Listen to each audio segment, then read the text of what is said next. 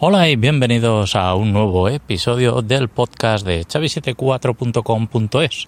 Hoy estamos a día 29 de julio de 2022, ya acabando este mes de julio, seguramente que algunos a punto de volver a trabajar, como me ocurre a mí, o bueno, llevo ya una semana, así que eh, ya ha empezado el pre-agosto, que le llamo yo, esta última semana de julio, y bueno, y otro seguro que deseando coger las vacaciones.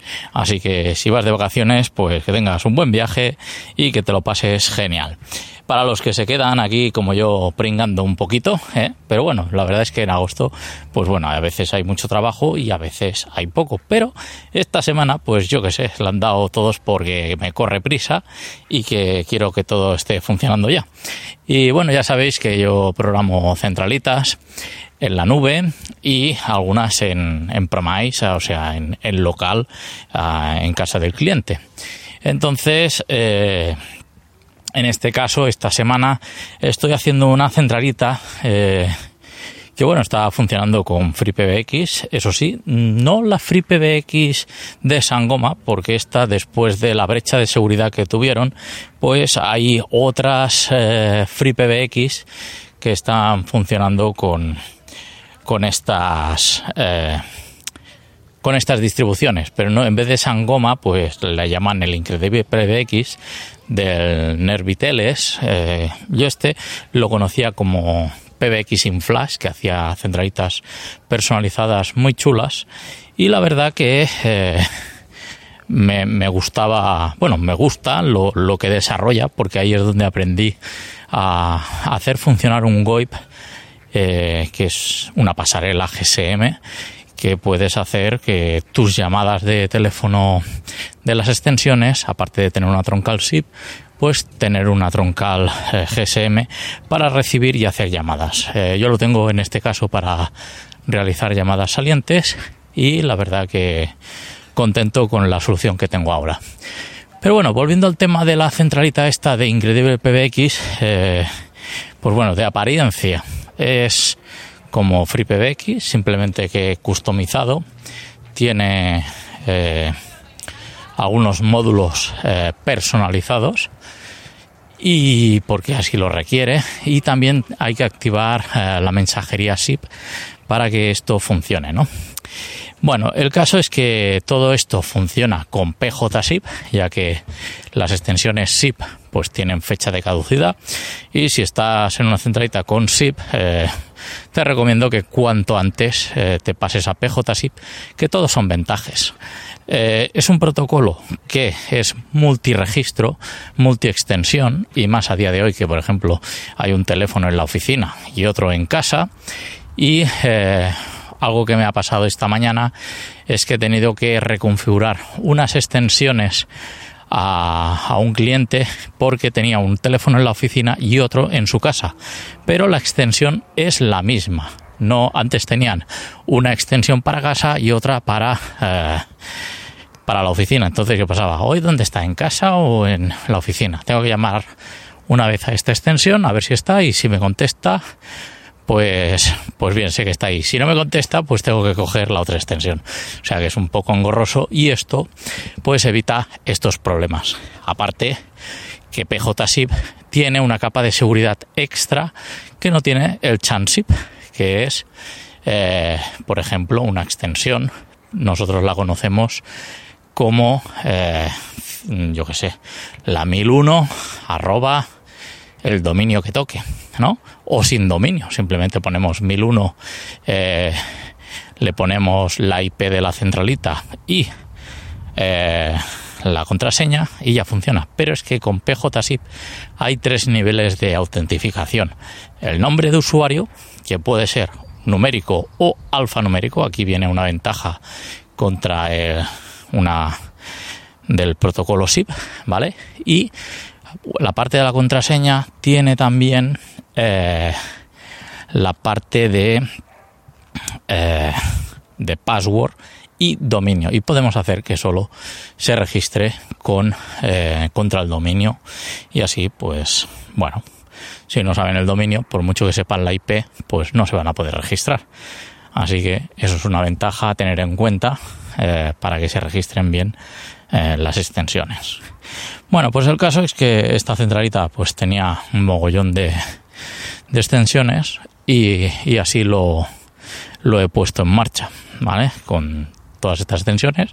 Ha tocado picar un poco a mano, pero bueno, eh, con el ratón, que bueno, más que un ratón, no sé si os he contado alguna vez, eh, tengo un trackpad de Logitech, ¿vale? Una bolita y eh, más que nada porque mi mesa donde tengo el portátil y tal no es muy grande y en vez de estar arrastrando un ratón prefiero mover una bolita y ahí ya directamente pues bueno, mm, tengo más espacio y es más rápido. Y encima, como tiene cuatro botones, dos de ellos los tengo de copy paste. Entonces es clic clac, clic clac y voy copiando y pegando y así evito también eh, margen de error.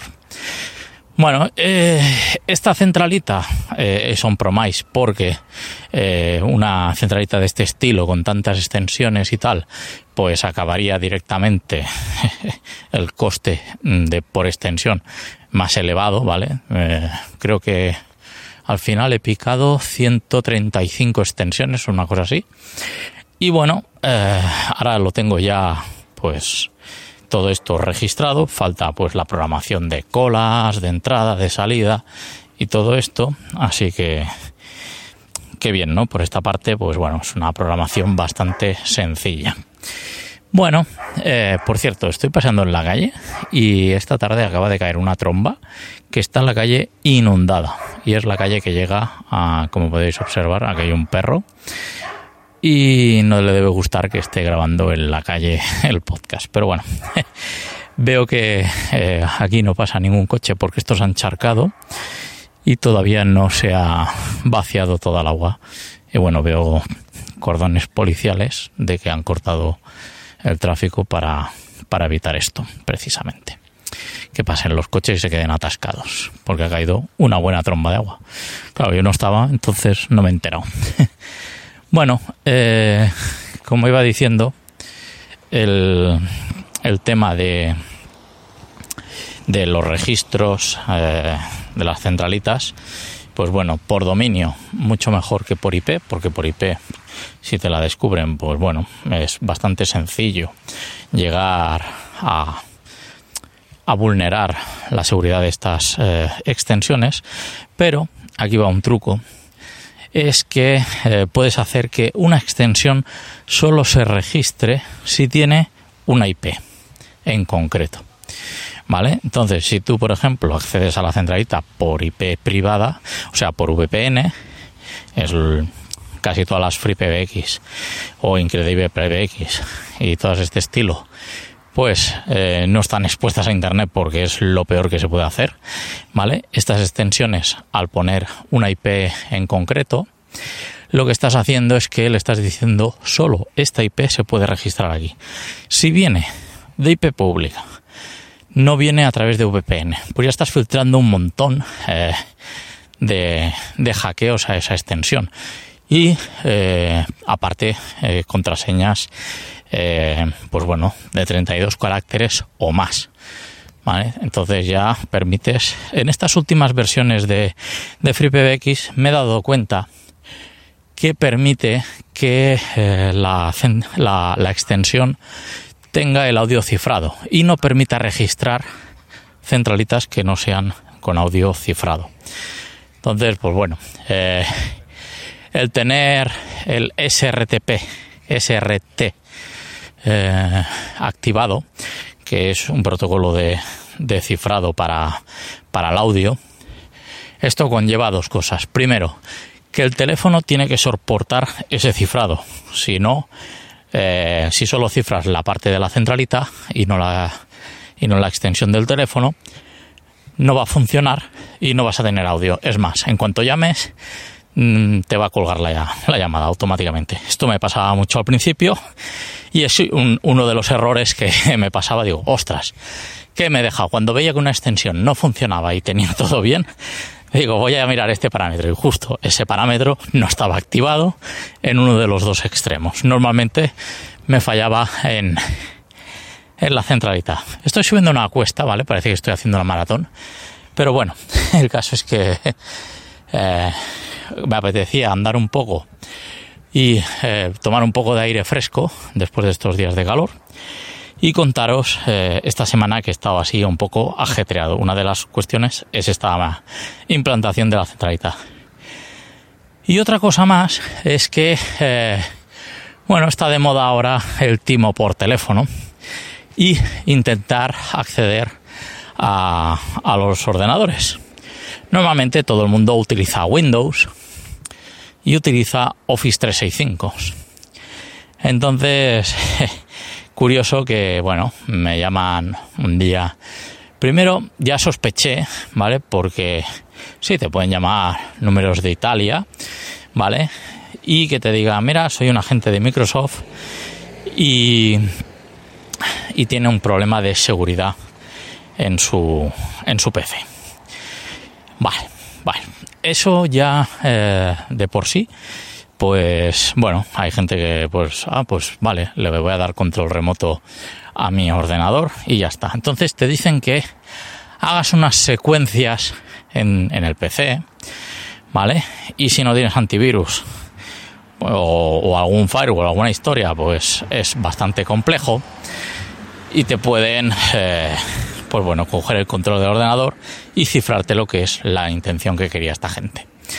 Bueno, el caso es que conmigo, pues bueno, yo vi que era una llamada internacional y digo, vale, tú me quieres tomar el pelo a ti, a mí, pues le vamos a dar la vuelta al gato. Y entonces eh, cogí y la tía me decía, además no era italiana y eh, bueno, no hablaba muy bien el español, o sea que era extranjero y, bueno, con malos modales. Porque lo que quería era, pues, la finalidad era encriptar eh, mi portátil. Cosa que, bueno, yo dije, bueno, vale, eh, su PC está eh, textualmente, o sea, como lo escuché. Tenía que haber cogido la grabación. Lo buscaré y si eso lo, lo pondré en un próximo episodio porque la verdad es que es bastante curioso. Sí, mi centralita grabo todas las llamadas entrantes y salientes también. Eh, y más estas. Entonces estas me decía, mira, llamo de Microsoft. Eh, no pongo el acento porque no sé ponerlo, pero fatal hablaba, ya te lo digo yo. Y el caso es que me decía, su ordenador tiene un problema de seguridad, tiene virus y tiene que hacer esto, comando R. Comando R lo que hace es ejecutar un comando en Windows como permisos de administrador. Entonces yo dije, vale, muy bien. Sí, la tecla esta. Y yo ya me, ya dije, bueno, esto va mal. Pero bueno, como era una llamada internacional, pues pagaba ella. Y el caso es que eh, cogí, ah, pues sí, le estoy dando aquí.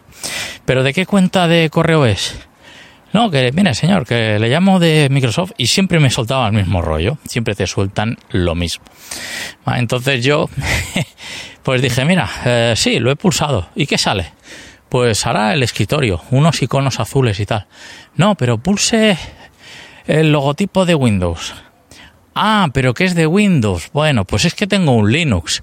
Entonces, ¿cómo puedo hacer eso? Y la otra ya estaba negra, porque claro, esto es una conversación de unos 15-20 minutos. y bueno, por mucho que sea voz IP y que sean baratas las llamadas internacionales, pues supongo que ya debía estar cagándose en todo. Y al final, pues, de malas maneras, eh, le dije, pero si es Linux, entonces, ¿qué hago?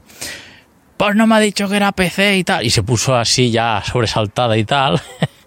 y entonces fue cuando, bueno, dijo un par de tacos y, y, colgó la llamada. Y dije, bueno, pues menos mal que era de atención a, al público de Microsoft. Así que bueno, cosas que, eh, bueno, caen por su propio peso porque yo normalmente estoy trabajando Claro, yo estoy en, un departamento técnico y a lo mejor a un usuario pues se la pueden colar más fácilmente. Pero sí que es verdad que esta semana eh, en varias de las centralitas donde, donde estoy programando he tenido que poner un filtro de estos números internacionales que se hacen pasar por agentes de Microsoft cuando no lo son. Eh, esto lo que hace, pues bueno, directamente ya ni entra la llamada a la centralita y no, y es una seguridad más que, ponemos ahí. Y bueno, eh, otra cosa que os quería comentar es que, ah, esto era, tema MikroTik. de routers, eh, pues ayer configuré un router MikroTik, un, un, me parece como se llama, el Japa C2, ¿vale? Uno pequeñito, un router muy pequeño de MikroTik y la verdad que funciona muy bien. Tiene wifi, 5 puertos y puedes llegar hasta conexiones de un giga. Así que genial. Y el caso es que, bueno, eh, lo tengo configurado con Jastel. Me costó un poco al principio quitar el Lightbox, este que ponen de, de Jastel, pero bueno, con un poco de, cabeza, pues al final logré poner la, la VLAN 20 porque va por por Neva, ¿vale? Eh, que son internets de Movistar realquilados a Jastel, a, a Orange, a quien sea, ¿vale? Todos van por ahí, el grupo Más Móvil también está por ahí, todo por VLAN 20. Y bueno, es una configuración bastante sencilla. ¿Y por qué eh, hemos tenido que sustituir el router Lightbox de Jastel?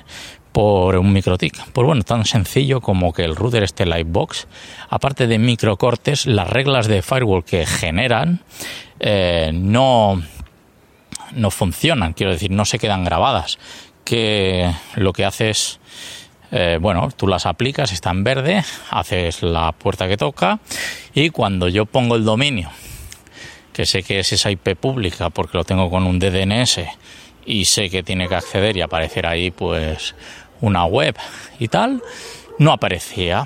Sí, una web en corriendo pues detrás de en un NAS en este caso, ¿vale? Que por cierto, del NAS Synology me gusta esta semana, eh, sí, ha sido una semana un poco liante, porque aparte de los timos de. me van saliendo cosas. aparte de los timos de, de Microsoft, pues nos han encriptado un. un. Un NAS, eh, un, un QNAP.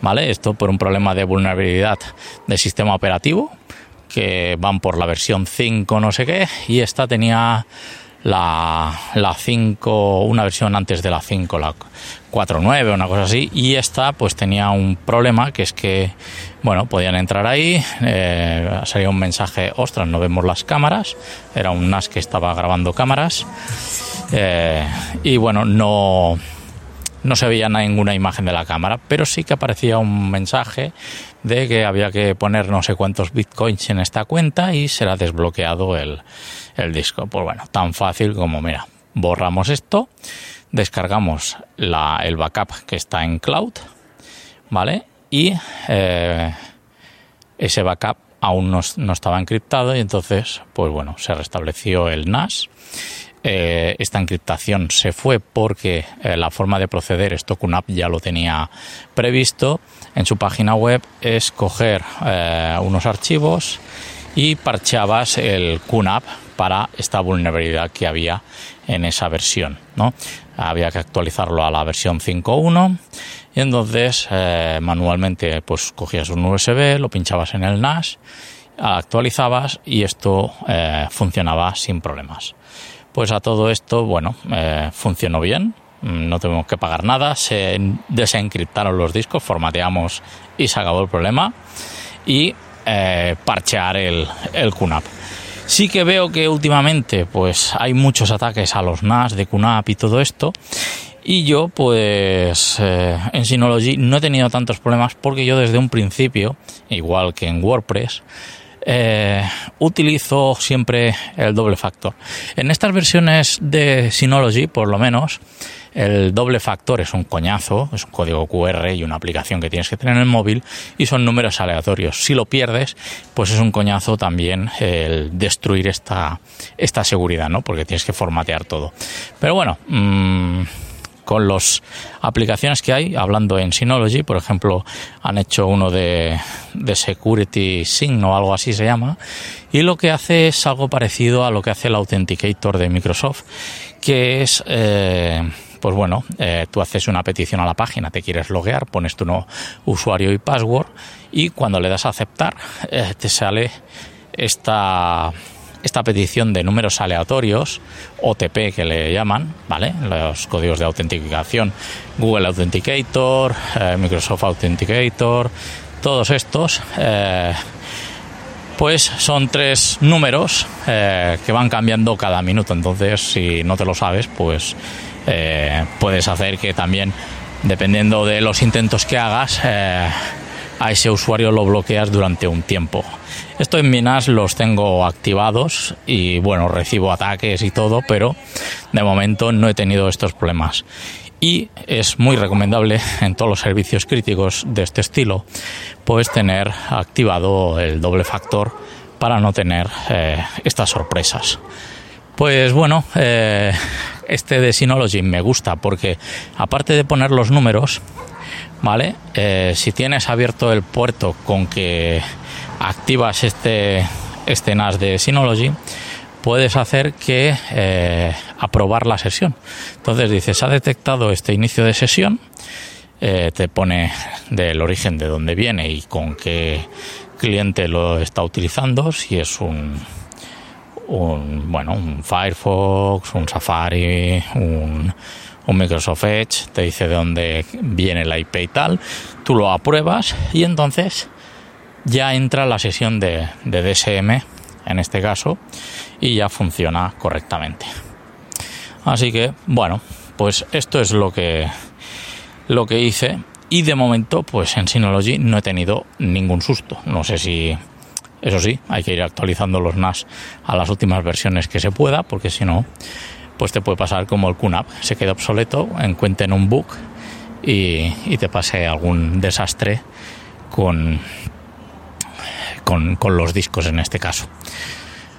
Bueno, pues eh, creo que hoy eh, me he pasado un pelín hablando y, era un resumen un poco de todo, de encriptación de discos, seguridades, eh, centralitas que estoy ahí liado y sobre todo los timos estos de Microsoft es el resumen que corona esta semana. Pues bueno, nada más. Eh, nos vemos en un próximo episodio de chavi74.com.es. Ya sabéis que también me podéis encontrar en mis redes sociales y mensajería instantánea eh, por la web. Ahí verás cómo poder contactar conmigo. Pues nada más. Nos vemos en un próximo episodio, como he dicho. Hasta luego.